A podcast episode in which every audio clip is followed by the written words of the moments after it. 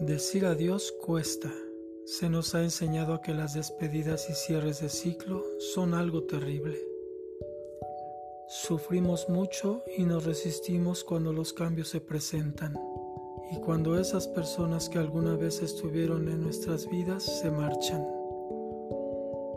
Nos aterra saber que no volverán y que ya jamás estarán en nuestra experiencia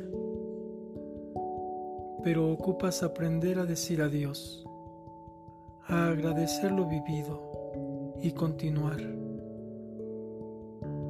Soltar a una persona tal vez cueste, pero todo aquel que se encuentra alrededor nuestro son ángeles que vinieron a enseñarnos algo, a recordarnos lo maravilloso que es conocernos a nosotros mismos dentro de esa relación pero la vida que es perfecta sabe cuándo ha llegado el momento de la despedida, ya que te toca experimentar nuevas cosas y conocer a otras que también te aportarán gran valor a tu ser.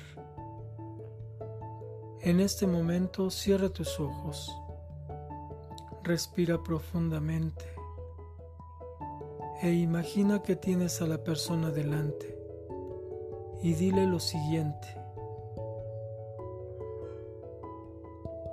Gracias por haber estado en mi vida.